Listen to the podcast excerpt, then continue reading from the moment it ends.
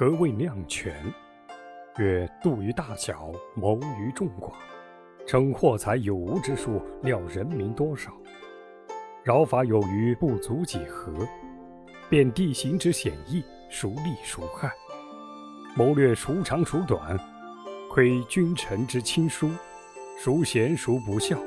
与宾客之智慧，孰少孰多？观天时之祸福，孰吉孰凶？诸侯之交，孰用孰不用？百姓之心，去就变化，孰安孰危？孰好孰憎？反侧孰变？能知此者，是谓量权。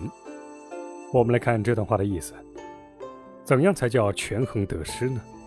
就是说，要衡量国土的大小，要考虑国民的多少，要衡量国家经济实力强弱，要估算国民总数有多少，他们的财力贫富情况怎样，要考察一国的山川地貌的险要与平易，利于自己固守还是利于敌方进攻。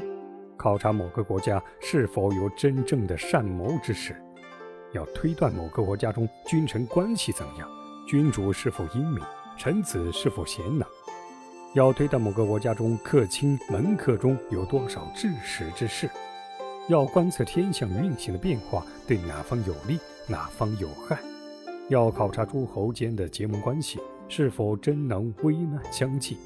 要考察民心向背是否能笼络出民心。什么是百姓喜好的？什么是百姓厌恶的？民心的变化对谁有利？反叛是否会发生？